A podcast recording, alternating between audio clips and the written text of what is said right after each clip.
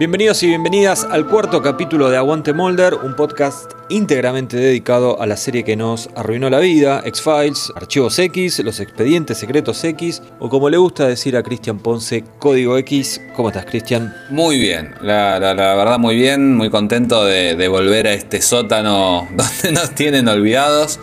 Eh, que nos ha arruinado la vida, pero que también nos ayudó a. qué sé yo, yo no, quiero ni pensar lo que habría sido mi adolescencia sin los expedientes X. Así que eh, fue, fue una ruine, pero con gusto. Sí, lo, de arruinar la vida es entre comillas, ¿no? O sea, fue una terapia, una, terapia de shock. Eh, Cristian, bueno, nosotros habíamos prometido en el último podcast que habíamos grabado que este cuarto capítulo iba a tener dos episodios. Pero hubo un cambio de planes, un poco por... Lo pensamos mejor. Lo, sí, recapitulamos y no, no va a haber dos, sino que va a haber uno solo. Este, así que si te parece ya le podemos pedir al locutor que nos diga cuál es el capítulo que vamos a estar tratando hoy. Hoy les ofrecemos El Conducto. Bueno, como decía acá el señor Conducto, más conocido como Conduit en Estados Unidos, eh, también vi que se le dice enlace en, alguna de esas traducciones. Pero bueno, lo importante y Quizás es, es, una mejor traducción también para, para lo que quiere contar el episodio. Sí, para claro, lo tradujeron. Muy literal, ¿no? Claro. Bueno, hacemos el segundo wiki, así nos ponemos en clima. A ver, contame de qué se trata, porque la verdad que no lo vi. Conduit fue el cuarto episodio, esto siempre es según Wikipedia, ¿no? Conduit fue el cuarto episodio de la primera temporada de The X-Files. Trata sobre abducciones alienígenas y de la determinación de Fox Mulder por encontrar el paradero de su hermana, aunque no es considerado normalmente parte de la mitología de la serie. Y con respecto a esto último, me parece que nos puede servir para romper un poco el hielo, Cristian. Para vos, Conduit es un capítulo que lo podemos calificar como uno de esos episodios mitológicos de X-Files. Y mira, eh, es complicado. Estamos en un momento en el que yo, considero que los episodios mitológicos arrancan en la segunda temporada. Acá hay episodios en los que quizás hay aliens, quizás no. Eh, ¿Qué sé yo? Eh, yo creo que no suma demasiado a los personajes. Eh, de hecho, ya vamos a llegar a eso, pero lo que más suma, después lo, lo, lo retconean en, la segunda temporada, lo, alteran, lo cambian. Y no, yo te diría que no, yo te diría que es, un, episodio más, pero bueno, teniendo en cuenta esto, que para mí, salvo eh, Erlenmeyer Flask, ponele el, final de la temporada, eh, los demás tienen muy poca coherencia con, con la mitología.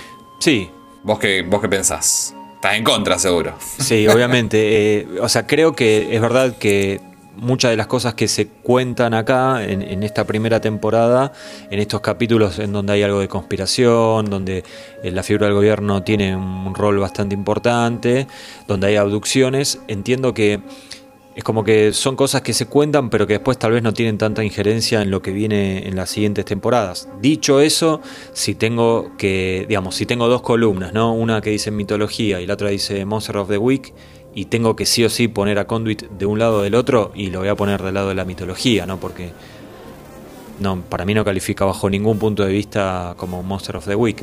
Sí, es, es algo similar a. E, es, es un poco una mezcla, me parece, entre el piloto y, Deep Throat. Eh, porque toma elementos de ambas cosas, ¿viste? Sí, sí. Pero yo, yo, siempre pensaba en el tema extraterrestres. Sí. Pero nunca se ve un extraterrestre. Lo, lo, más, lo, más explícito me parece que es, y me puedo estar equivocando, que, los datos estos que escribe el nene, los, los 0 y 1, viste, que se transforman a, archivos multimedia, Creo que son los de la sonda Voyager, que después se retoma eso en, al principio de la segunda temporada. Claro, y sí, también si alguien viene y me dice, sí, es parte de la mitología, no le discutiría, este, porque acá vemos abducciones. Sí. De una manera como que parecía como que no había mucho presupuesto, ¿no? Pero bueno, hay una abducción. Sí, sí, sí. Eh, lo volvemos a ver a Blevins, que está. Eh, cada vez que aparece es porque hay algo medio turbio. Y, y sobre todo está eh, la figura de Samantha, la, hermana de Mulder, ¿no? Claro. Nada que ver con Natalia Quizás ese es el elemento, es cierto. Sí. Eh, Pero bueno, pero eh, Miracle Man también aparece incluso una Samantha dando vueltas ahora en, en un, en- creo que es el capítulo 13, una cosa así. Eh, y no es mitológico. No, no, yo. no. Yo creo que eh, por eso el- el- el- la idea de mitología se creó en la segunda temporada. Sí. Y, y a esta altura yo creo que jamás pensaron ellos que iban a tener capítulos dobles y ese tipo de cosas. Es, es como, como hacer como revisionismo histórico casi. Claro, Eh, ponerlas en, en un. En la primera temporada, digamos. Está bien. Yo no lo pondría porque creo que, que no suma demasiado a, a- a los mitos. Pero es cierto que, bueno, eso te, te- te voy a dar la, la derecha también, que eh, los temas que toca son los que después hacen grande la mitología. Hasta que después en el revival te dicen que era todo mentira, pero bueno. Ya Sí, llegaremos ahí dentro de mí 10 eso- años. Sí, sí, para mí eso todavía no pasó. Así, no- Que, así que estoy haciendo cuenta que la veo por primera vez la serie. Bueno, después vamos a retomar el tema este de Samantha porque me, me parece que lo más eh, interesante de, de este capítulo. Durante muchos años, la X no fue más que la penúltima letra del abecedario. Pero hoy, en los 90, X es sinónimo del secreto mejor resguardado de todo un siglo. Me habías dicho que querías hablar un poco del tema de guionistas y director de este episodio de Conduit. Sí, ir, ir comentando un poco. Lo bueno es que, bueno, el, el director ya lo conocimos, es Daniel Sackheim, este que, que dirigió Deep Throat eh, y que había sido productor del piloto y que era prácticamente el único del equipo que había permanecido en, en el equipo, valga la redundancia, después del piloto. Pero este episodio nos sirve un poco para presentar a Howard Gordon y Alex Gansa, que van a ser la otra, el otro par de, guionistas que van a trabajar juntos durante toda la primera temporada. Los, otros los, presentamos en el episodio anterior, nuestros amados Glenn Morgan y James Wong. En el caso de, bueno, de Howard Gordon y Alex Gansa, Alex Gansa eh, se va a ir al final de la primera temporada, pero Howard Gordon se va a quedar hasta el final de la cuarta. E incluso en la cuarta va a ser. eh, va a ser. eh, no, no, no me acuerdo cómo es el nombre, pero es como el encargado de darle el revisionado final a los guiones. Es como que llega a tener mucha chapa. Claro. Eh, en ese momento, Chris Carter se había ido a hacer Millennium. Sí. O sea, estaba con la preproducción de la película, con, con Millennium. Así que medio que el que había quedado en la cabeza era, era este Howard Gordon, que después si te fijas, a mí por lo menos los episodios de él no me copan demasiado. Pero... No, creo que alguna vez lo, lo hablamos eso, que, o sea, fuera del aire, que, que no, no era tan virtuoso como escritor, pero claramente Chris Carter lo tenía como una mano derecha, ¿no? Sí, sí, sí, sí. Porque, porque estuvo Eh, mucho tiempo en la serie. Quizás el estilo también, qué sé yo. Él venía de... Ellos dos en realidad, ellos laburaron toda la vida juntos. Claro. Arrancaron de una serie que capaz que te acordás, que se llama The Wizard, que era de, de un hombre pequeño, de, de un, un enanito, llamémosle, a riesgo de, de quedar canceladísimos, que andaba con un bolso, que era medio como, como inventor, la pasaban en, en Canal 13, creo, una serie muy de los 80. Eh, David Rappaport era el actor. Ah, sí. Eh, ellos arrancan esa serie, ¿te acordás? Sí, sí, me me acordé por, mucho. por Rappaport, sí. Ellos arrancan ahí con esta serie y después en lo que laburan muchísimo tiempo es en La Bella y la Bestia. Esta que también la habíamos comentado, me parece, en el, en el piloto o algo así. La de, sí, sí, sí. la de Ron Perlman y, y Linda Hamilton. Ahí laburan muchísimo. Y eh, nada, eh, yo creo que, que Chris Carter no se hizo medio un combo de dos por uno, pues justamente lo- los que laburaron en, en la primera temporada fueron él y, dos pares de, de guionistas. Estos Alex Gansa y, y Howard Gordon, creo que todos los episodios que hicieron esta temporada los hicieron juntos. Por ahí Chris Carter se, se metía en algún que otro episodio. Pero. Pero bueno, y después de la serie. Igual, pará, pará, Iban a seguir juntos. Pará. Sí. Tiene algunos capítulos buenos, ¿eh? Lo voy a defender. No, sí. Para, a ver, para, decime. para, porque estoy viendo la lista, o sea, sí tiene algunos, por ejemplo, tiene Telico y Kadish, que deben ser de los peores de la cuarta temporada. Sí.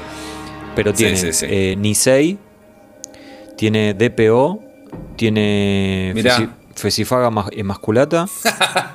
Ese es un capitulazo y, la Tremendo. gente no lo recuerda tanto porque es difícil de escribir. No, pero yo lo leí tantas veces que ya está. Dot Calm, el del barco, ¿te acordás? Sí. Sí, después tiene, tiene, tiene varios pelotazos, ¿eh? Tiene como una manía con lo militar, con Vietnam. Sí, se ve que sí. Eh, Sí, porque hizo Y de hecho, bueno, ellos después.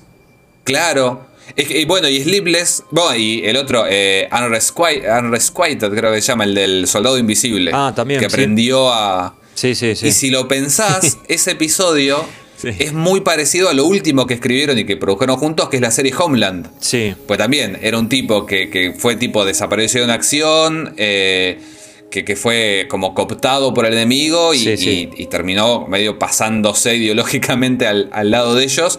Y en este episodio de la cuarta temporada teníamos a un, un desaparecido en acción de, de Vietnam que aprendía algunas tácticas de los, de los vietnamitas que rozaban lo, lo sobrenatural, porque el tipo había aprendido literalmente a, a volverse invisible. Al- algo así, digamos.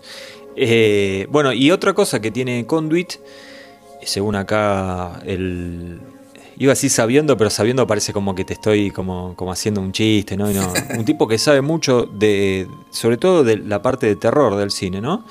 Este, hay varios guiños a películas eh, clásicas del género. Sí, eh, es, es algo que andás a ver si no vino por parte de Glenn Morgan y James Wong. Viste, él quería, él quería adjudicarles todo lo que le Todo, gustaba a ellos todo, dos. Pero, pero ellos son como muy, muy cinéfilos. El, el- el episodio anterior hablamos de esto, bueno, de la mosca que, que aparecía en, en- en el episodio de, de Toons. Em, pero en general la serie esta es muy cinéfila, muy, muy fanática de, Spielberg. Y en este episodio, lo, lo que te decía fuera del aire, hay dos guiños particularmente a obras de Spielberg. Una que es Poltergeist, que Spielberg produjo, que es eh, cuando el niño este Kevin, bueno, se, se comunica estos, estos mensajes que andás a ver de dónde, de dónde llegan estos 0 y 1 que, que él escribe, eh, le llegan por la televisión, que es lo que pasaba con, con la niña Caroline en, en Poltergeist, que los espíritus se comunicaban con ella mediante la televisión. Eh, y después, mucho, quizás mucho más explícito, aunque con una vuelta de tuerca, el nene se escapa, se va caminando por el, por el campo y queda enfrentado a unas luces que se acercan en algo que para mí es inequívocamente una, una referencia a encuentros cercanos del tercer tipo, que ahí, bueno, también era un nene chiquito, rubiecito. Eh, acá terminan siendo motos. En un guiño retroactivo a, a Muere Monstruo Muere. Vos sabés que lo- hay una escena muy parecida. Te juro que lo pensé y, y lo iba a mencionar y después dije, no, no seas boludo, ¿cómo vas a decir eso? Pero bueno, acá está Cristian. Bueno, pero fui yo. y, mm, y bueno, y no sé si te diste cuenta, ¿le viste cara conocida al nene, a Kevin? Al hermano de No. Ruby, la niña desaparecida. No, no le vi cara conocida, este, pero una. Te, te que- quería dejar algo para preguntarte para más adelante, pero te lo puedo preguntar ahora. A ver. Cuando se hace un casting, eh, como, digamos, hay que elegir un, un chico que tiene que tener ciertas características, ¿no? Sí. Yo lo, lo veo, me parece que está muy bien casteado porque es un nene que tiene una cara como particular, ¿no? Es como. No sé, me- medio macabro me parece, ¿viste? Como que parece que Sí, está sí. enojado y que sabe algo más de lo que está diciendo. Sí, en un Pero- momento como que se le distorsiona la cara. Pero es como que, digo, ¿cómo, ¿cómo haces el casting? ¿Cómo pones el aviso? Porque no puedes poner un nene que tenga cara de, de perverso. No, el nene es. eh, nada. eh, llaman, llaman pedido de niños. Sí. Eh, ahí en Canadá ya los, lo- lo- los directores de casting ya tienen a todos los pibes vistos, todos los nenes anotados. Y, y nada, le- le- lo- los eligen para diferentes cosas. Yo no, no me he fijado mucho que si, si tuvo una carrera más grande este nene, porque lo tenía de otro episodio de los Expedientes X, de hecho. Eh, pero, pero probablemente haya hecho publicidad, qué sé yo. Yo creo que, que- que los toman, nada, un poco el que, el que tenga más cara de nene. Sí. Porque por ahí agarran, viste, incluso pibes más grandes Claro, y, claro. y los pueden actuar de nenes, como, o- como Gibson, viste, que Gibson después, Sí. cuando creció, al final no creció, porque en realidad era un pibe más grande que era muy chiquito y era Claro. porque tenía ahí unos mambos genéticos. Y este nene, no sé, le- les, habrá, les habrá parecido simpático, habrá hecho un buen casting, porque realmente es, Para mí está es, bien. es un buen un buen niño actor. Y, y- Bueno, ¿y de dónde lo te tenía que digo, como para cerrar el concepto, Sí. de los Calusari, de la segunda temporada. Ah, mira. Está más, está con el pelo castaño oscuro ahí. Claro. Y yo la duda que tengo es si serán dos, porque siempre con los nenes chiquitos así, eh, alquilan, iba a decir, castean gemelos como para que los puedan tener bastante tiempo trabajando y en los Calusari eran dos nenes que eran gemelos justamente. Sí, no, me sale que es él, ¿eh? ¿Es él? Sí. Mira, bueno. Le hicieron más difícil, en vez de contratar un nene, en vez de contratar gemelos para, para hacer de un solo nene, contrataron un solo nene para ser gemelo, pero bueno, el otro estaba muerto. Ya hablaremos de eso sí, es, en varios episodios. Es él porque me sale con los dos nombres. Sí, sí, pero es él. ¿Y, te fijaste si, si, tiene algo más? ¿Estás ahí en la, en IMDb? Eh, sí, pero no, estoy en otra página. Eh, tiene un par de películas. Lejos de casa, Un San Valentín de muerte, Escuela de Asesinos, El Cazador de Sueños. Lo que pasa es que están todos con los títulos en español, andás a ver cuáles son, ¿no? Mira, si es El Cazador de Sueños, la de, la de Spielberg debe ser un, quizás uno de los protagonistas, porque en un momento se muestra a los protagonistas de chico, después me voy a fijar. No, dice. Y otra cosa que pasaba además con. Perdón, dice dirigida por Lawrence Kasdan. Sí, sí, sí, sí, es esa entonces, basada ah, en, el, en, el, libro de Stephen King. Em, lo, lo que pasaba también en, en Vancouver, que es donde grababan la serie, es que tenían una cantidad acotada de actores. Entonces, eventualmente, a lo largo de los cinco años que, que pasan los Expedientes X, e incluso en el revival, muchos de los actores aparecen dos y hasta tres veces haciendo personajes distintos. Sí, igual a mí. Así que ya los tenían reconocidos. Algo que me, que me pasa, Cristian, y de hecho hace algunos días eh, lo hablamos. Eh, es que muchos actores de los expedientes después los ves en un montón de películas. Actores que en los expedientes tal vez tienen un papel mínimo, ¿no? O sea, para mí fue un semillero importante. Sí, bueno, el, el, chabón este Donald, Long de que estuvo en Squeeze, él, él es de los que tuvo una carrera más grande. Y lo que pasó después, en realidad, también, a partir de la cuarta y de la quinta, eh, es que empezaron a tener cameos también que yo, este, em, no me acuerdo el nombre, Nunan, el actor este que, actúa en Paper Hearts, por ejemplo, o bueno, la, actriz que aparece en, Mind's Eye, que nosotros la conocimos como Lisa de Feet Under, pero, pero tiene un nombre además. pero sí, sí, sí. Fue, fue un semillero y bueno, esas mismas caras también se repetían en otras series como Buffy o otras cosas que se graban ahí en, en Vancouver. Antes habías mencionado ¿no? que este, este capítulo tenía algunas cosas del piloto, también algunas cosas de Deep Throat, que había sido el, segundo episodio de la serie, pero vos tenés la teoría que dice que también tiene cosas de Twin Peaks. Y sí, o sea, son las mismas cosas de Twin Peaks que me parece tenía el, el piloto y que esta las, las hereda. Hay que ser bueno también y pensar que estos tres episodios o cuatro episodios se escribieron más o menos al mismo tiempo eh, y, nadie tenía mucha idea de qué funcionaba y qué no funcionaba. Pero bueno, se repite, del piloto particularmente, se repite esta idea de, algo que pasó y que ahora pasa de nuevo.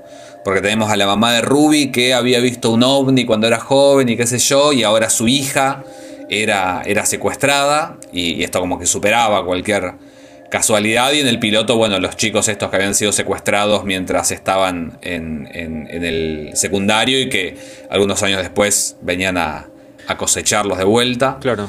Em, y después, tanto de, Twin Peaks, eh, quizás más que, del piloto, bueno, este, esta idea del, del pueblo chico, infierno grande de que hay algo sobrenatural dando vueltas, pero lo, que está en, primera instancia son medio los dramas del pueblo, hay un triángulo amoroso de adolescentes, hay un pub de motoqueros, parece que, estaba muy presente la, referencia de Twin Peaks, o por ahí son cosas que, se me ocurren a mí porque me gustan mucho las dos series, pero no sería raro. no, no sería raro por la época y... Sí, además, perdóname, eh, ya habíamos dicho que eran todos muy fanáticos de Twin Peaks, especialmente. Sí. Eh, ¿Cómo es? Eh, Wong y, Morgan. Eh, y además, a mí algo que sabía decir una novedad total, ¿no? Pero cualquiera que haya visto las dos series va a notar en un primer vistazo, sobre todo las, primeras temporadas cuando se hacían en Vancouver, que los paisajes son muy similares, ¿no? esa, esa, cosa de las montañas con mucho verde, esa llovizna, ¿no? Todo ese, ese ambiente más eh, no soleado como después, a partir, ¿qué fue en la cuarta, no? Que se mudan a Los Ángeles, cuarta, quinta. No, a partir de la sexta. De la sexta, uh, un montón, mira. Sí, sí, sí, sí. está justo casi por la mitad. Claro. Que bueno, en, en la sexta tiene el capítulo este que, que son cosas que en su momento no me daba cuenta y ahora tienen como más sentido. eh, Drive, en el que está Brian Cranston, Sí. que literalmente eh, conducen hasta, hasta Los Ángeles. Y el, el auto Claro. termina a orilla del mar de, de la costa oeste. Sí, estamos hablando del protagonista de Breaking Bad, ¿no? Ahora, hay- ahora hay que decirlo así. Exactamente. Antes era Malcolm in the Middle, ahora es Breaking Bad. Bueno, algo que habíamos hablado antes, Cristian, era que este, este capítulo tiene cosas que después no tienen tanta concordancia con lo que viene a partir de la segunda temporada, ¿no? Y una eh, de las, tal vez la más seria de todas, o la más criticable, es que si este capítulo no, hubiera existido nunca, no, hubiera sido una gran pérdida en cuanto a información, ¿no? Porque es como que no se resuelve nada, digamos, acá. Claro, sí, eh, y el caso incluso, porque por un lado, eh, eh, en nuestra cabeza, porque nosotros ya después sabemos cómo siguió la serie, o por un deseo personal quizás, lo, lo categorizamos como un episodio de, de extraterrestre, pero no se ve nunca un extraterrestre. Así que, ¿quién te dice que no está el ejército atrás o, Sí, es verdad. o lo, o- o lo que sea. Vemos luces que se compartan de, de manera extraña, que queman el, el techo de una, de una casilla rodante. Eh, y bueno, nada, Ruby la secuestran. Mulder y Scully andan por ahí dando vueltas, se confunden con, con esta, esta chica que los, los llama a la biblioteca, les habla de, del romance este, del aborto y, y- y del embarazo. Sí. Eh, y después los aliens la devuelven a Ruby y, y se acabó. Y, y yo entiendo que hay como un, un atisbo de desarrollar un poco el, el drama personal de Mulder, que me parece que es lo más rescatable del episodio. Sí, sí, sin dudas. Pero en sí ellos van de un lado para el otro sin mucha idea. Eh, y, y- y hay un par de... ¿Qué, qué sé yo?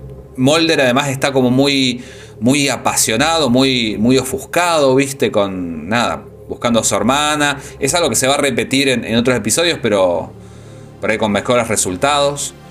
Pero, pero digamos, no resuelve nada. No, no, no. No, pero este sí, yo no, digamos, no, no le quitaría, eh, iba así mérito, pero no, no, o sea, no le sacaría importancia al hecho de que me parece a mí, ¿no? Que en esta época, digamos, vos veías un capítulo, a la semana siguiente venía otro, y no, no, no era, no es como ahora que decís, ah, bueno, vuelvo a mirar el anterior porque me lo perdí o lo, o lo que fuera, ¿no? No. Entonces, como que me parece que era importante para, para este tipo de series, eh, como reafirmar ideas. Entonces, eh, Sí. como yo creo que Chris Carter, algo, aunque, aunque para vos eh, Chris Carter hizo todo como medio de casualidad, ¿no? Pero, pero hablando en serio, yo creo que Chris Carter alguna anotación tenía, ¿no? De lo que iba a ser el, No, el sí, hilo sí, temporal de la serie y para mí, para mí él tenía algunas cosas que las quería sí o sí dejar bien en claro. Una era que la relación entre Mulder y Scully iba a ser lo más asexual posible, por un lado, y por el otro que eh, Mulder tenía un objetivo que era saber qué pasó con su hermana. Entonces él quería machacar con esa información. Y según cada escritor, eh, se iba haciendo un poquito diferente. Acá eh, lo vemos a Mulder haciendo un par de cosas que yo creo que después nunca más volvieron a suceder con respecto a, a- a lo que extrañaba a la hermana o cómo lo afectaba el tema de la hermana, ¿no? Eh, una escena es Sí. medio, medio, medio tontuela, que es eh, la escena en donde cuando llegan por primera vez a la casa de, de la chica desaparecida, ¿no? que está la madre y el hermanito, este, este Kevin el diabólico, que Scully lo ve a Mulder, Mulder como revisándole las... Va, no, revisando, como así, como hurgando ahí entre las fotos que había en una repisa, hasta que encuentra la foto Sí, de, es- es- de la chica. Que, que para una foto de la chica tipo hace 10 años, no es que le va a servir para, para identificarla de nada, es una nena. Sí, Que era- bueno, yo perdón. entiendo que tiene que ver con que le recuerda a, a su hermana. al momento que la, que la pero, secuestran. Claro. Pero que incluso la- las dos fotos, porque la foto que vemos de, Sí, en el de Samantha, que no es la que después se va a ver, que después ponen a, a la, a la nena esta que aparece eh, a final de la tercera temporada y ya esa es la que queda después para, para, para, para la imagen de, de Samantha. Esta es una nena más chiquita. Sí, para los flashbacks. Claro. Eh, esta es una nena más chiquita que está en, en malla, en traje de baño. Sí. Y la foto de Ruby que ve él, creo que también. Está, sí, y sí. Es como. es como si dijeran. Es muy similar. la Claro, pero como hicieran muchísima fuerza para que el espectador se diera cuenta de que estaba pensando en su hermana. Porque de otra manera la, la- la escena es rarísima. Se queda Mulder ahí congelado mirando a una nena en malla, acariciando el, el marco. Eso te iba a decir, sí, que le pasa el dedo. Y Scully lo mira con una cara diciendo, viste, uy, pobrecito, qué mal que está. Porque además, eh, algo que pasamos por alto, si hace mucho que no ven el capítulo, es que eh, ni bien empieza el episodio, Scully cuando llega al FBI lo ve a Blevins y Blevins le, le- pregunta, ¿cómo está Mulder? eh, o sea, mentalmente, ¿está, ¿está para poder seguir esta investigación? Porque...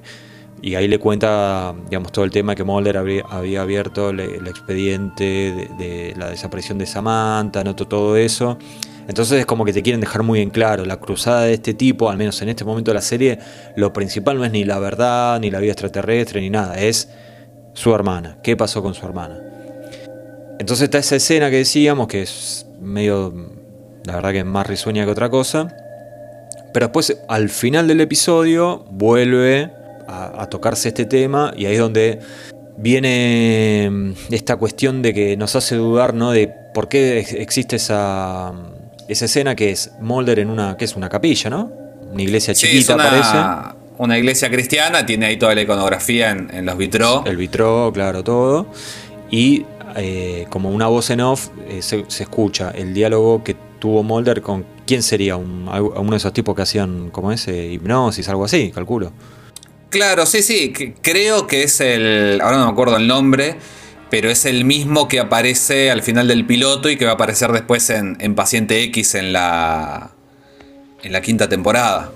Es, es- es el, el- el hipnoterapeuta que, que supuestamente lo- le, le ayudó a recordar lo, lo que había vivido con, con Samantha. Claro. Bueno, entonces creo que es el momento que escuchemos ese diálogo que tiene Mulder con este Por profesional de la regresión mental y después seguimos. Pero tienes los ojos abiertos.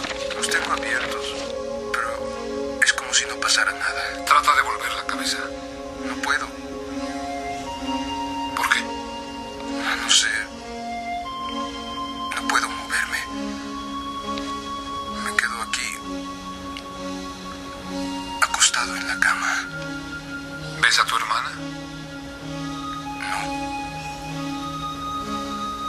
Pero la oigo. ¿Qué dijiste? Está gritando mi nombre. Me llama muchas veces. Está llorando. Me pide ayuda. Pero no puedo hacer nada. No puedo moverme. ¿Tienes miedo? Debería tener, pero no tengo. ¿Sabes por qué? Por la voz. ¿Qué voz? La voz en mi mente. ¿Qué dice? Que no tenga miedo. Que no va a pasarle nada. Y que un día volverá. ¿Le crees a la voz?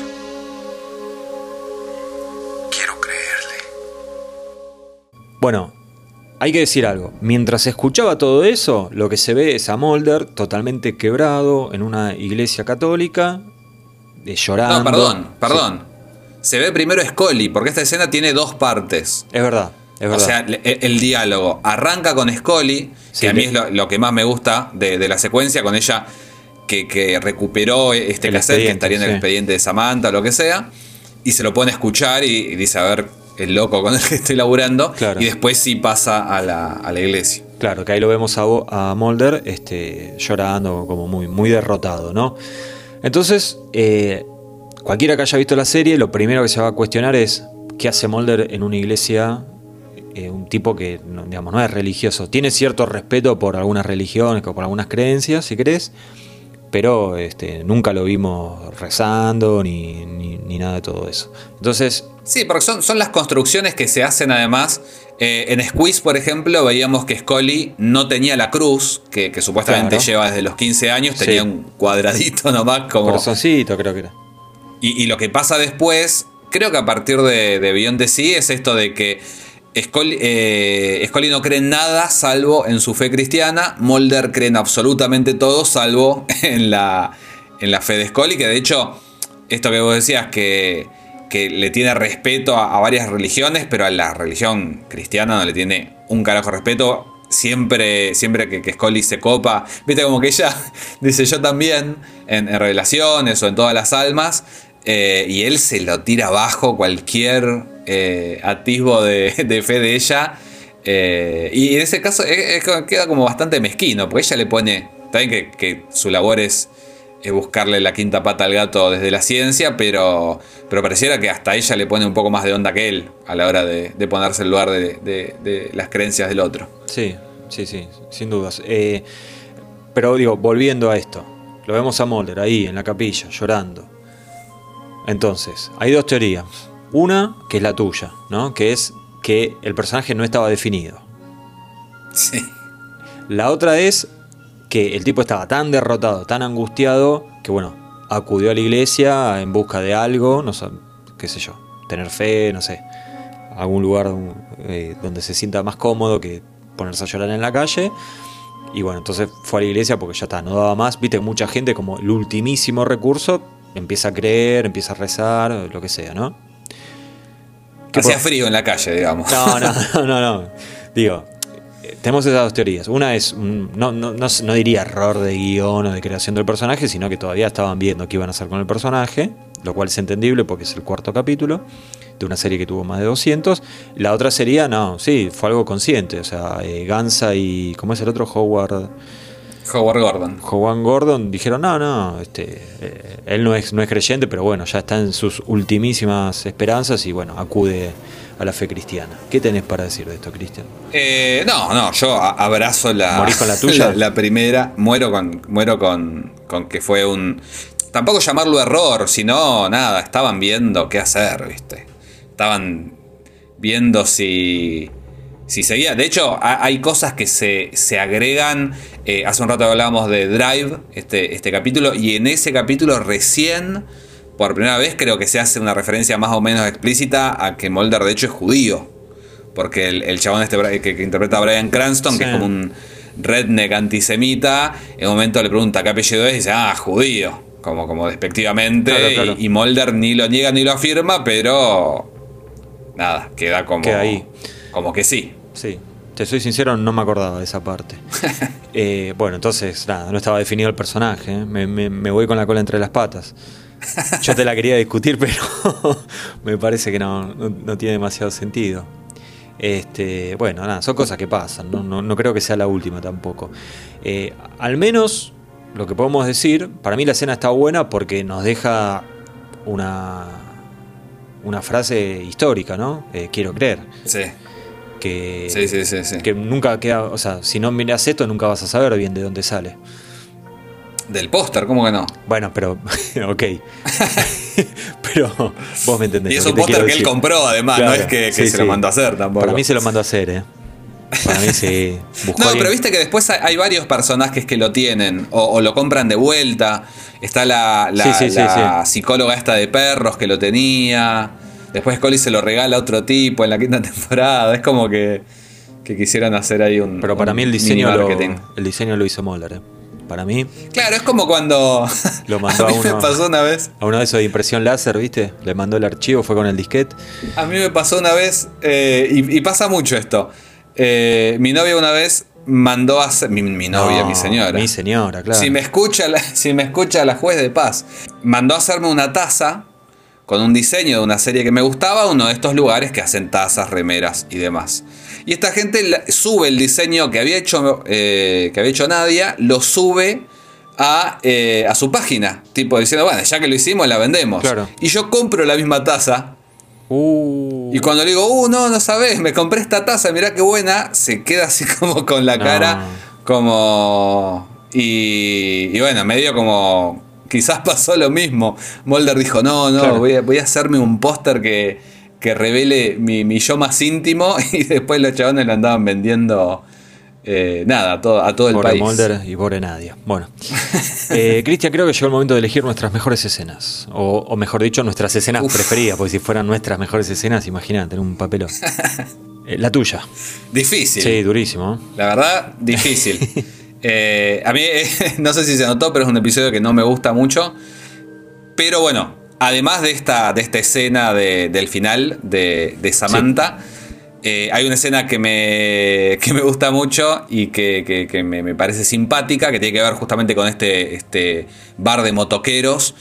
Eh, Mulder encuentra, medio como están ahí, no, no me acuerdo bien qué están haciendo. Ah, estaban buscando el tipo que supuestamente Al era, claro. pareja de, de Ruby, claro. De, no, de Ruby y de la Sí, otra sí. chica. Y eh, entonces Mulder como que se da cuenta que el, el bartender de este lugar, un motoquero todo grandote, peludo, qué sé yo, eh, tiene el peor tatuaje del mundo de un plato volador que se lo hicieron ahí dos minutos antes de, de tirar la Sí, toma. ¿sabes qué parece? Pero- Eh, ¿Viste? el- Tipo los chicles que venían con para hacerte el tatuaje, Sí. ¿viste? Se pasó. Es un tatuaje de henna. Se lo hizo en la playa. Eh, pero bueno, ahí pasa algo muy lindo. Que Mulder. eh, eh, ahora me doy cuenta, estoy, estoy eligiendo siempre escenas en las que Mulder se hace el boludo. Porque la- el, el- el capítulo anterior también era cuando lo, Sí. lo, lo sobraba a, a Tooms. Acá en este caso, para sacar la información al motoquero, se hace pasar por alguien que no cree. Dale, lo escuchamos. Así que si, si te parece, vamos a escucharlo. Qué original tatuaje. ¿Qué es? ¿Qué parece? ¿Un platillo volador? No me diga que usted cree en eso. ¿Que usted no? No, creo que es un montón de patrañas de gente loca. Entonces no ha ido al lago Okoboji. No he ido. ¿Por qué? Debería ir algún día. Podría haber algo que lo haga pensar. O quemarse con el sol a medianoche. Bueno, Cristian, el, el protagonista de, más allá de Mulder, obviamente, ¿no? De, de esta escena que vos elegiste, es Donald Gibb, o Donald Gibb, no sé cómo se pronuncia, que, eh, bueno, hizo un montón de películas, pero yo sé que lo conocí en una que se llama Bloodsport de Jean-Claude Van Damme, ¿la viste? Mirá.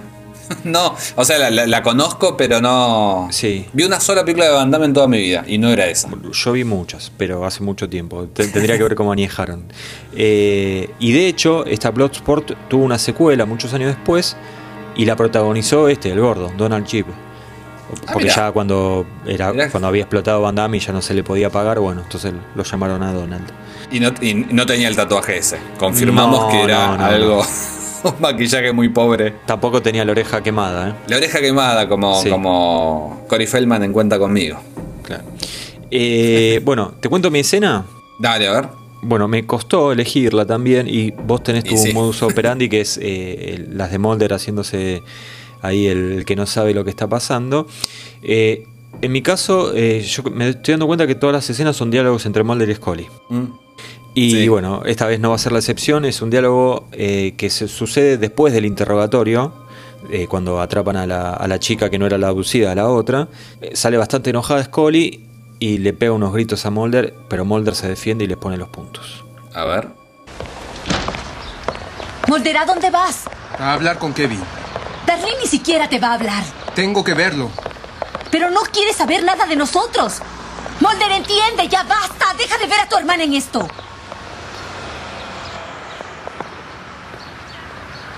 No vas a hacer que vuelva. Ven conmigo o vuelve a casa, pero hasta que no encuentre otro cadáver no voy a dejar a esa muchacha. Llegó el momento de la tablita, es el momento de puntuar a Mulder, a Scully y a todos los demás. Eh, así que, Cristian, eh, nivel de genialidad de Mulder. Mira, eh, le había puesto 7, lo voy a bajar a 6.50. Upa.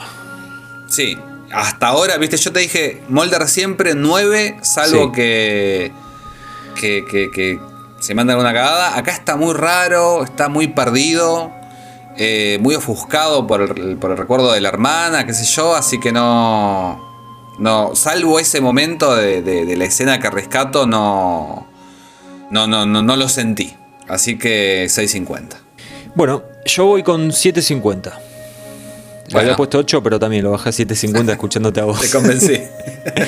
Eh, bien, o sea, las cosas positivas eh, se asigna al caso, es algo que hace bastantes veces, ¿no? Como que no respeta mucho la burocracia. eh, resiste el embate de la gente del gobierno, viste que lo, lo van a buscar, le, le quieren sacar información de, de dónde habían sacado esos la- la- las interacciones de Kevin con, con el más allá eh, y lo protege a Kevin, ¿no? Es como que no, no, no, no, no da el brazo a torcer. Eh, y después, qué sé yo, siempre tiene ese humor de Mulder que a mí me gusta mucho, ¿no? Cuando, cuando dicen y a mí me llaman paranoico por, porque estaba el gobierno persiguiendo a un nene de 6, 7 años, no sé qué edad tenía Kevin. Pero le tengo que bajar unos puntos porque la escena esa en el interrogatorio este, Oh. me dio vergüenza, Sí. eh, te digo. Me la acabo de acordar. Me dio vergüenza. Es más, yo diría que creo que me parece que un audio estaría bien para escuchar acá. ¿eh? A ver. Estabas enojada y celosa. No es cierto. Te quedaste esperando y cuando llegaron lo mataste. Di la verdad, ¿no fue así? No. Llegaste por detrás y le disparaste por la espalda. ¡Pum! Luego mataste a Ruby. ¡Pum! Sí, e- es otra de esas cosas, me parece que no. eh, un interrogatorio así, Mulder no lo hace nunca más. Me parece que es como No. sacado de una, de una serie como un hacha de, de policías. No Sí. obstante, eh, ante tu defensa, nada, si se puede, le voy a, le voy a devolver eh, cinco centésimas y lo dejo en siete. Porque Bueno. medio raro, medio. La, la- la- esa- la escena del interrogatorio y la de la foto les, le bajan los dos puntos, un punto para, por cada escena, pero dejémoslo probado porque también es muy temprano para. Para fijarse por ahí en, en tanto detalle, pobre Mulder. Sí. Eh, tiene una vida difícil, le falta una hermana. Dejémoslo. Lo dejo en 7. Sí, sí, una familia muy complicada. Igual una cosa, es verdad que no, no, no tiene este tipo de interrogatorios, pero varias veces se pone medio violenta a lo largo de la serie, ¿eh? Bastante violento, te diría. Bastante. Sí, es un personaje que, que uno lo quiere y dice aguante Mulder porque, porque él llama el podcast, pero, pero hay, hay momentos que, que- que es difícil quererlo. Hay momentos que, que uno se no- termina... No tengo ese recuerdo. y- ya, ya llegaremos. Ya llegaremos. llegaremos. Bueno, dale, dale, dale. Eh, eh, yo, eh, en varios, varios momentos, yo creo que me es a mí, a esta altura de mi vida, más fácil ponerme del lado de Scully cuando, cuando discuten medio mal que, que de Mulder. Bueno, ya cuando, cuando haya más discusiones te, te digo cómo me siento. Hoy te digo que estoy mucho más cerca de, de Mulder que de esta Scully a la que hay que darle Sí, bueno. Así que dale, dibuja. No, 8.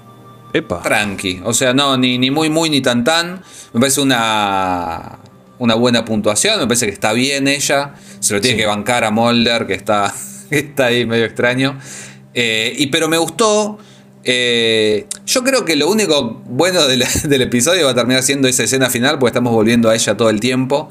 Pero me gustó esto de que al principio con Blevins un poco como que, que defiende el trabajo de, de Mulder, se da por enterada ya de, de- lo que pasó con Samantha y después particularmente dice, bueno, a ver, eh, quiero conocerlo más a mi compañero, no quiero simplemente prejuzgarlo, se sumerge en los expedientes, escucha la regresión hipnótica de Mulder, así que veo, veo compromiso ahí eh, pa- para con la pareja, así que me parece que un 8 está, está bien. Bueno, yo le doy un 7.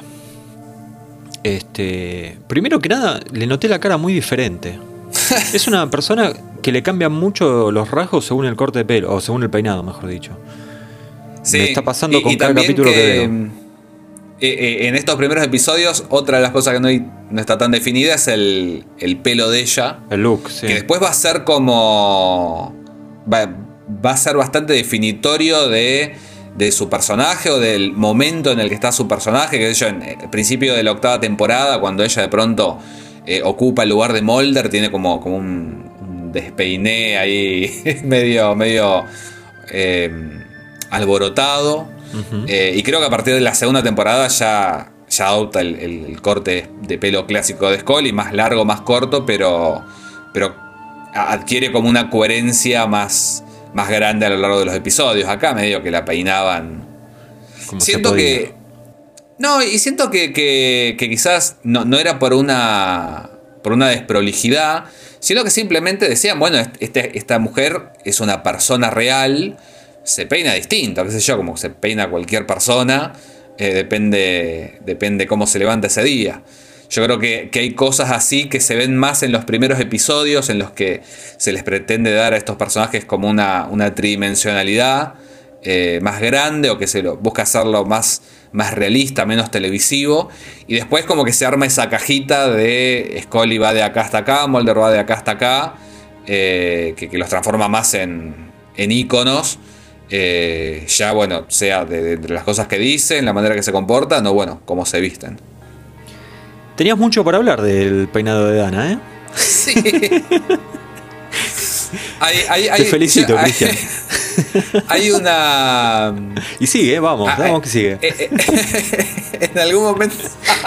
en algún momento había una página que era sobre lo- los cortes de. De Holly, porque en la misma época también estaba el tema del corte de pelo de Rachel de Friends. Entonces, bueno, era como que, que se hablaba mucho. Y, y Estamos había hablando una. de X-Files y me metes a Friends, viejo. Bueno, es la televisión de la época. No, Eh, sí, y había pero- otra página de internet que la, la vamos a buscar y la vamos a poner ahí, si es que existe todavía, que eran los relojes de Mulder. Y eran Ah, bueno. fotos de cada vez que cambiaba de reloj Mulder. Ah, no, esa Eh, nunca la vi. Sí vi una que eh, me gustaba. Había una que me gustaba mucho que era una página que contaba la cantidad de muertos que había en cada capítulo. Ah, mira. Sí, de hecho en algún momento del blog de Aguante Molder eh, figuraba esa, esa información que obviamente no es que yo me ponía a contar cuánta gente iba muriendo, ¿no? Porque además estaba Sí. bueno porque te decía, en este capítulo, no sé, murieron tres humanos, cuatro mutantes, eh, tres aliens, entonces era, era divertido porque estaba como segmentada y te decía, y, al- y en esta temporada ya van 700 humanos muertos, 400 aliens, viste, era como estaba todo segmentado. Sí, bueno, eso, eso es otra cosa también que con el, con el paso de las temporadas uno podría pensar que los personajes después de todo lo que vieron se insensibilizaron un poco, pero, pero creo que la primera vez que Mulder mata a alguien, eh, obviamente en, en- en ejerci- en ejercicio, digamos, Sí, de, sí, su sí. profesión, eh, lo hace casi al final de esta temporada y después... Nada, Perdóname, después es- a- a- ¿no, es, ¿no es Tooms? Bueno, no. Tooms ¿Hay otro murió porque estaba ahí. Eh, no, yo eh, estaba pensando en realidad por, por un disparo. Ah, ok, ok. Tooms murió, bueno, estaba ahí, no tenía nada que hacer sí, abajo sí. De, una, de una escalera. ¿Quién lo mandó a meterse Mulder abajo de una apretó un no? botón. Claro, Mulder apretó un botón que accionó una escalera que bueno, Sí, sí. él por ahí pensaba que el, que el final iba a ser distinto, pero particularmente con un arma, Creo que... Y, de hecho lo- los, los- los tiros que, que lanzan por ahí son incluso a, a- a un brazo, a una pierna, tipo para, para reducir a, a los sospechosos. Claro, claro. Después más adelante en la serie, nada, me- menos, menos vuelta y dicen un mutante menos. Exacto. Ese- Bueno, retomando, le, le había puesto un 7 a Scully. Voy a pasar por alto lo del peinado. Eh, para festejarle a Scully tengo que es la que descubre que los, los papeles con, con el código binario este, tenían un. Iba a decir algún significado, pero en realidad no. Es la escena esa que ella sube a la escalera y mira desde arriba y ve la cara de la hermana de Kevin. No, que Kevin, rarísimo. que Kevin, Kevin iba haciendo uno y ceros. eh, en los papeles. Rarísimo, rarísimo porque en, en realidad cada una de esas páginas eh, en realidad eran bueno estos, estos archivos multimedia que, que era Sí, música, sí. o era imagen del Vitruvio y de- después juntás todo eso y, y Y sale formaba la la cara de la piba. Es Sí. una linda imagen igual. Es una linda imagen. Es un lindo momento, pero no tiene mucho sentido. No, la verdad que no. Como casi todo en este capítulo. Bueno, después eh, eh, la vemos corriendo en el bosque con tacos. Sí, No es un detalle menor, ¿eh? O sea, hay- es, es complicado eso, te digo por experiencia propia. Y después, bueno, esas dos cosas bien. Y mal, muy soplona, o sea, no. Viste que Molder resistió lo- la presión de, de esta gente del gobierno. Scully no, le dijo, sí, es este chico, vive en tal lugar, bueno. No, no- no se la Y bancó. pasa que no sabe jugar ella todavía, me parece. Y me parece que no. Es como que ella está muy con la cabeza de que es una empleada, estos tipos son superiores, y Mulder está más en la suya porque lleva más años y, y nada, sabe que hay cosas que no hay que, no hay que decir en voz alta. Y después lo otro que no me gustó para nada de Scully es que este, le dice a Mulder eso, ¿no? De basta de ver a tu hermana en esto. Como que, como que se la estuvo callando toda, se la estuvo callando toda, todo el capítulo y ahí al final explotó, ¿no? Pero bueno, qué sé yo. Son cosas que Bueno, pasan. por así. ahí qui- quizás por eso es que después al- Sí, en, sí. en- en la última escena vuelve Sí. y dice, bueno, a ver, ¿qué pasa? ¿Qué Se pasa quedó- con esta piba? Sí, se quedó con culpa, pero bueno. Cristian, el, pre- el premio Chamigo al mejor personaje secundario de este capítulo. Está re difícil. Pero bueno, el motoquero, qué sé yo, porque el chabón no le importó. Fue más importante para él tatuarse eh, eh, el plato volador ese que había visto o uno parecido que fue más importante eso que buscar un buen tatuador. Bien. Le ganó la, la urgencia. Eh, bueno, yo se lo doy casi que sin ganas, ¿no? Pero bueno, eh, a Kevin, el pendejito macabro. Eh, Sí. Qué sé yo, no sé. Su, su mirada me da un poco de, de miedo, así que cal- calculo que con eso ya está. Hizo mérito para llevarse el premio Chamigo. Bueno, lo mejor y lo peor del capítulo. Empezamos con lo mejor. Cristian. Y e- esa última escena, pero bueno, si me puedo poner quisquilloso, particularmente la, la primer mitad de esa secuencia, cuando la vemos a Scully escuchando el, el cassette. Ese sería mi momento favorito. ¿El tuyo? Bueno, yo tengo dos cosas para marcar. Una es que un poco lo que dije antes, ¿no? Que aunque sea más allá de que el capítulo no es bueno para nada, eh, logran contar algo más de Samantha, no te van metiendo como un poco más en ese clima. Y que me parece que era importante en aquel momento, por eso que contábamos, ¿no? que uno no podía acceder a los capítulos viejos, a menos que, no sé, gra- grabaras todo y después lo, lo podías mirar. Eh, pero bueno, eso sería una cosa. Y la otra es una frase que me gustó mucho, eh, que es Mulder haciéndose del científico, que me gustaría que la escuchemos ahora. No hay trauma en la cabeza, ni rastros de narcóticos o alteración de electrolitos. Señorita Benson, presente Pero la cuenta de células blancas 12. es altísima. Señorita ¿Por casualidad hay reducción de linfocitos o liberación de glucocorticoides? Qué palabras largas. Eh, sí, sí, sí, sí. Además me gusta porque viene hablando de cualquier cosa y tira esa, ¿viste? Sí, sí, sí. Un genio. Bueno, y obviamente, perdón, no lo dije, pero ya fue lo único que mencionamos todo el tiempo, ¿no? El final, el final del episodio. Obviamente eso, creo que si estaba esa escena final, listo, hubiera sido lo mismo. Eh, ¿Lo peor? Y lo peor, me parece en general que, que el guion está muy indeciso. Sí. Tiene esto de que, que arranca con, con el triángulo amoroso, con la desaparición de la chica que podría estar vinculada a un exnovio, pero después se va con los aliens, pero no sabemos si son aliens. Después de pronto hay estos archivos multimedia de encarta espacial. Eh, me parece que, que va como que tiene demasiados elementos. Quizás eh, a partir de una inseguridad de los guionistas no supieron qué hacer y dijeron, ah, bueno, y, extraterrestres también. Y, me parece que, que nunca termina de contarte nada. Tiene que ver con eso también, de que Mulder y Scully no resuelven nada, porque realmente hay tantas cosas pasando al mismo tiempo que, que probablemente quedaron un poco mareados. Bien. Bueno, yo quiero marcar que me parece que lo supuestamente alienígena está como muy poco desarrollado, ¿no? Me parece que eh, un poco lo que decías vos, como que la trama, o el argumento mejor dicho, se enrieda en, muchas otras cosas que terminan no aportando nada. Está todo el tema ese de la pelea con el sheriff del pueblo y Mulder, ¿no? Eh, Viste, de por qué no investigas así, por qué no investigas así, que es algo que pasa mil veces a lo largo de la serie. Eh, pero a veces tienen más onda que otras. Este no fue el caso. Me parece también muy malo que no haya un personaje secundario con gracia. De hecho, a los dos nos costó mucho elegir a alguien. Y lo peor de lo Sí, peor sí. Me, parece, me parece... Perdón, querías decir algo. No, no, eh, que, que en realidad es esto de. Si, si hubiera sido solamente el comisario, si le hubieran dado más chapa al comisario, Claro. pero es el comisario, es la madre de Ruby, es. Hay, hay un montón de información que, que no suma nada. De hecho, a mí sé que me pareció raro que cuando ellos finalmente van al lago este, como era Okobuchi, algo así. Oko- Okoboki Oko- me parece que es una cosa así. Okobochi, Okobochi. que no los acompañó el, el motoquero, el del, el del bar. Yo pensé que los iba a acompañar, ¿viste? Y capaz que era uno de los que venía ahí en, en las motos. Eh, puede de, ser, De puede Muere ser. Monstruo Muere. Claro, que para el que no sabe, eh, ahí es una película, una película argentina, ¿no? De hace un par de años nomás. Porque hay, hay una. Sí, una. Hay una más vieja, ¿no? Claro, hay una película con. Mirá, mirá cómo es, cómo es la, la- las casualidades de la vida. Hay una película con. eh, ah, creo que es, es producción de, de Corman, de estas. Eh, Era una. Un, un cuento de, de Lovecraft que, que lo adaptaron y le pusieron ese nombre en Estados Unidos. Sí. Que es una de las películas favoritas de Darin Morgan. Y por eso, en un episodio que, que Scully está bañando a, a Queequeg, el, el perrito, Sí. le, le pone un, un shampoo que se llama Muere Pulga Muere. Así que todo, todo tiene que ver con todo. Muy buena, no sabía esa. Bueno, y lo peor de lo peor para mí es eh, la madre de Ruby y también la madre de, de Kevin, eh, que sería como la Anita Budajas de parte 2, ¿no? O sea.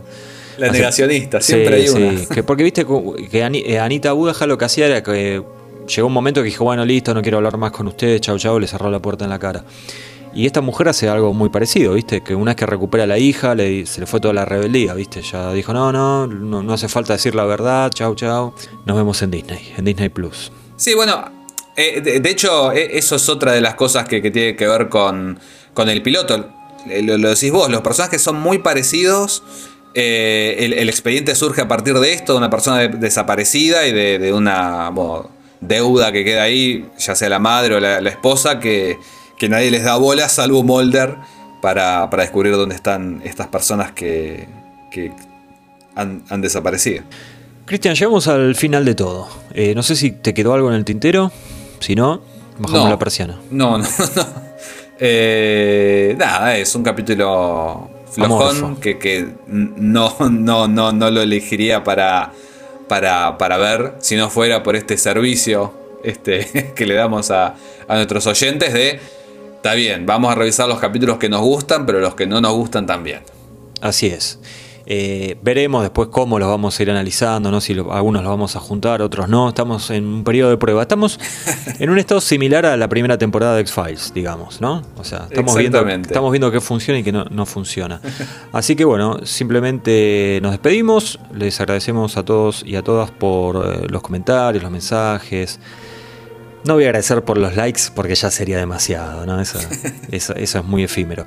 Así que nada, en unas, en unas semanas o tal vez en una semana veremos. Esto es así, puede variar, eh, nos volvemos a escuchar. Solo resta decir que una vez más, aguante Mulder.